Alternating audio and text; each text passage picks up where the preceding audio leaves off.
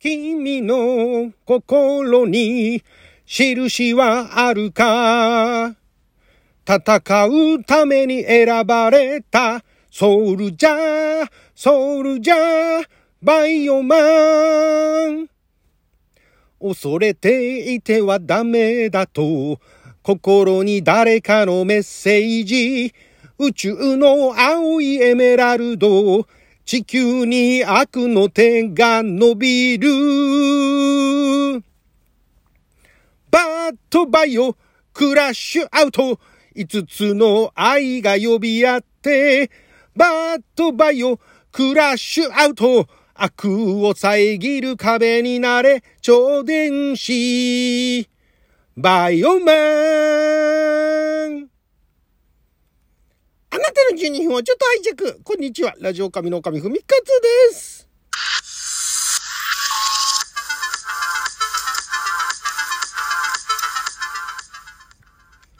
今日は2021年12月の27日月曜日ですね。6夜仏滅でございます。毎週月曜日は昔懐かしのテレビ漫画、テレビアニメ、特撮のオープニングやエンディングをアカペラで歌って歌のリハビリをする。アニトク歌ビリテーションのコーナーをお届けしておりますが今回アカペラで歌ったのが1984年ですね。84年から85年までテレビ朝日系列で、えー、放送されておりましてまだ当時は土曜日の夕方ですね、えー、6時から6時25分まで放送されておりました超電子バイオマン。こちらのオープニングを歌わせていただきましたけれどもこのね超電子バイオマンってね私もあのそんなに、えー、戦隊ものってまあゴレンジャー一番最初のねゴレンジャーは途中まで見てましたけどもその後ってあんまりちゃんと見てないですね。で、えー、改めて、えー、少し大きくなってもうそのこの当時、え、もう高校生だったと思うんですがあその頃なんか知らないけどちょっと真剣にあの友達がね特撮好きの友達っていうのがなぜかできてですね、えまあ、たまたま友達になった人たちが特撮好きが多かったっていうのがあってでその彼らの影響でえまた特撮番組を見るようになったんですがその頃ですねやっていたこの超電子バイオマンいろいろね新しいこと当時としては新しいことやっていた。例えば分かりやすいところで言えばそれまで戦隊ものってまあ5人がね、まあ、5人だったり結構多い7人だとか出てくる場合もありましたけれども、まあ、5人編成でやってる場合えそのうちの1人こう一点でえ女性隊員がいたというパターンがあ一般的だったんですがこの作品は初めて女性隊員が2人になったんですね。スーパー戦隊シリーズ第8作目にして女性隊員が2人と。ってなると要はその隊員たちの隊員同士の会話の中で女性同士の会話ができるという変化があったりですとかだからそれまであのあんまりねその女性隊員っていうのはそこまで人気がなかったらしいんですけどもね結構まあ男の子たちにある意味なんかねあの憧れのお姉さんみたいなイメージがあるかもしれないですが意外とあまりね女性隊員ってそこまで人気がなかったんですけどここで2人取り入れることによってこれが結果的にですね、えー、ま非常に評判が良かったと。でそのまた2人になった女性隊員のうちの1人が途中で謎の失踪を遂げるっていうね、えー、これあのドラマ上ではなくて本当に謎の失踪を遂げてで、えー、代打が、ね、そこからまたあのキャストが変わったと。あの女性2人体制は変わらずえー、そのまま新しいメンバーが。だから前の、えっと、この、えー、超電子バイオマンはレッド1グリーン2、えー、ブルー3とかって言うんですけどもその色とね数字っていうちょっとこれもまた珍しいパターンだったんですがでそのイエロー4っていうのが女性イエロー4とピンク5が女性メンバーだったんですがそのイエロー4が、えー、途中で降板したんですね急遽。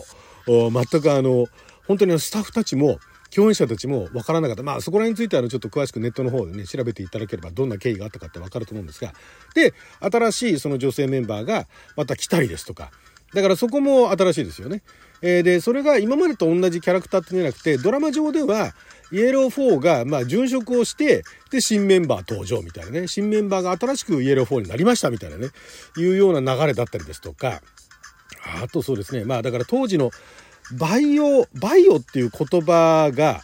まだそんなに定着してなかった頃ですよね。バイオテクノロジーだとかっていうのが、まあ、この頃あたりからその日本でもそのバイオテクノロジーっていう単語があ登場し始めてきてでそこといわゆるその生体改造みたいなねいうところと結びつけて、バイオマンっていうね、いうのにして、あとまああの、えー、超電子っていうね、なんとか戦隊っていうのも、えー、このバイオマンあたりかなはついてないですよね。超電子ですからね。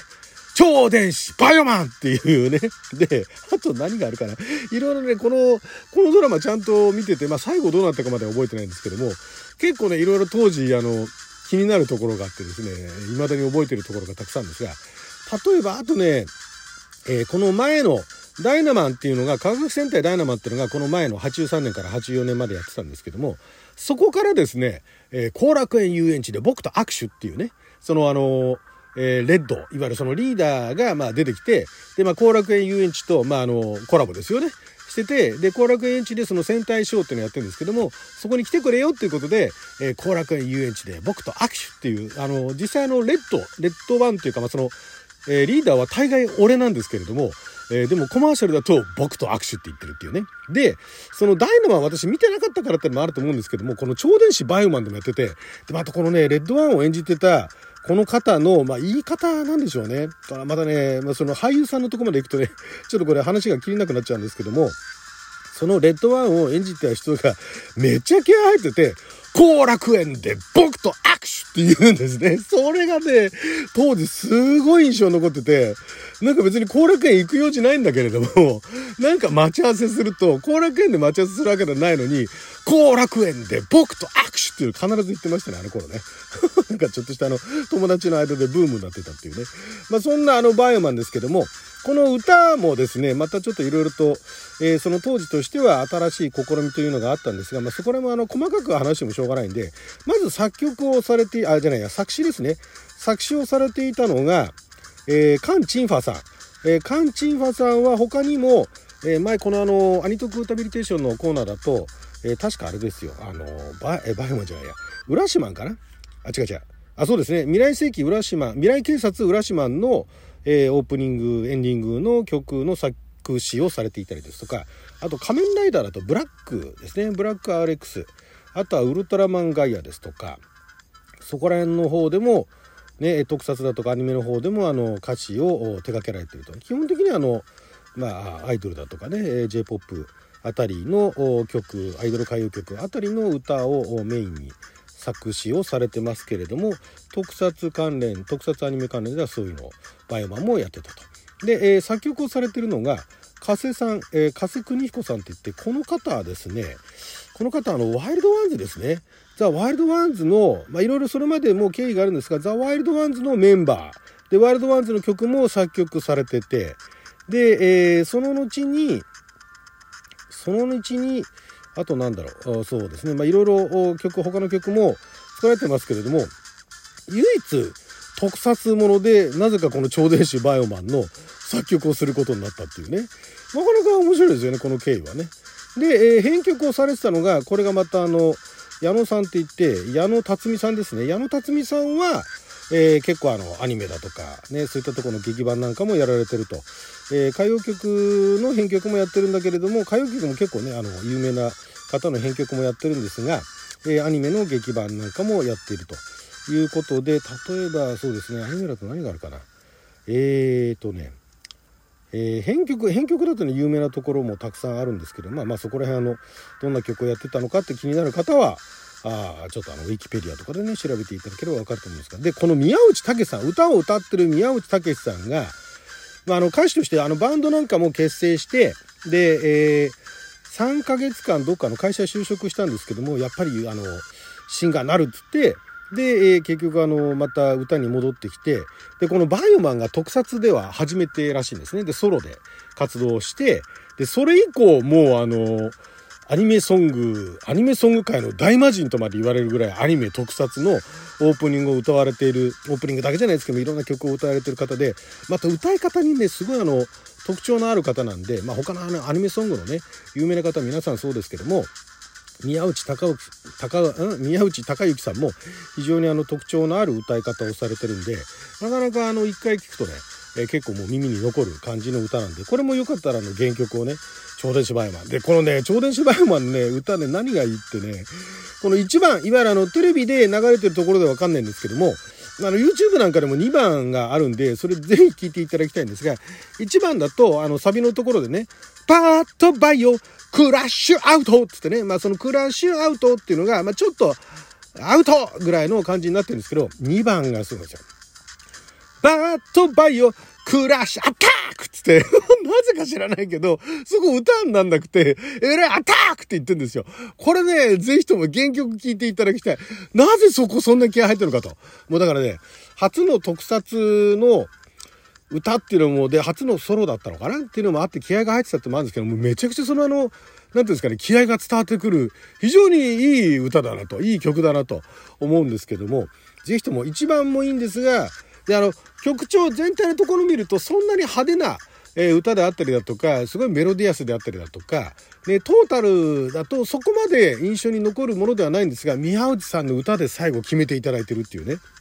すごいもう、宮内さんのこの、私真似はできないんですけど、君の心に印はあるか？みたいな、ちょっとあの、あれですよね、あの方にも通ずるところが、あの、何でしたっけ？えー、ど忘れちゃった。ゼロ？違うな。えっと、あの歌ってる人、誰だっけな？有名な人ですけどね。にも通じるところがあるんですが、宮内さんは宮内節みたいなのがあって、なかなかね、このバイオマンあたりは、非常にその、ね、ソロでね、えー、頑張っていくっていう宮内さんのね、一番最初の曲ということで、非常にあの、印象に気合の入ってるっていうところもあると思うと、ね、えー、聞いていただければそのね、テンションというか、なんかあの、伝われみたいな、みんな熱いぞみたいな、そういうところが伝わってくるいい歌だと思うんで、よろしかったらぜひとも原曲の方を聞いてみてください。歌の歌詞自体はね、あの、戦うために選ばれたソルジャー、ソルジャー、バイオマンっていうね、そこら辺なんかどこまで真剣に考えてるのかなっていうね、まあ、語呂がいいですからね、そこら辺のところの、あの、何ていうんですか言葉選びも作詞家さんのねあのセンスっていうところあると思うんですけどもなかなかバッドバイオって意味がよくわかんないんですけど、ただあの宮内さんが歌うと納得するということでね。はいということで10分間の記者のお時間いただきありがとうございました。それじゃまた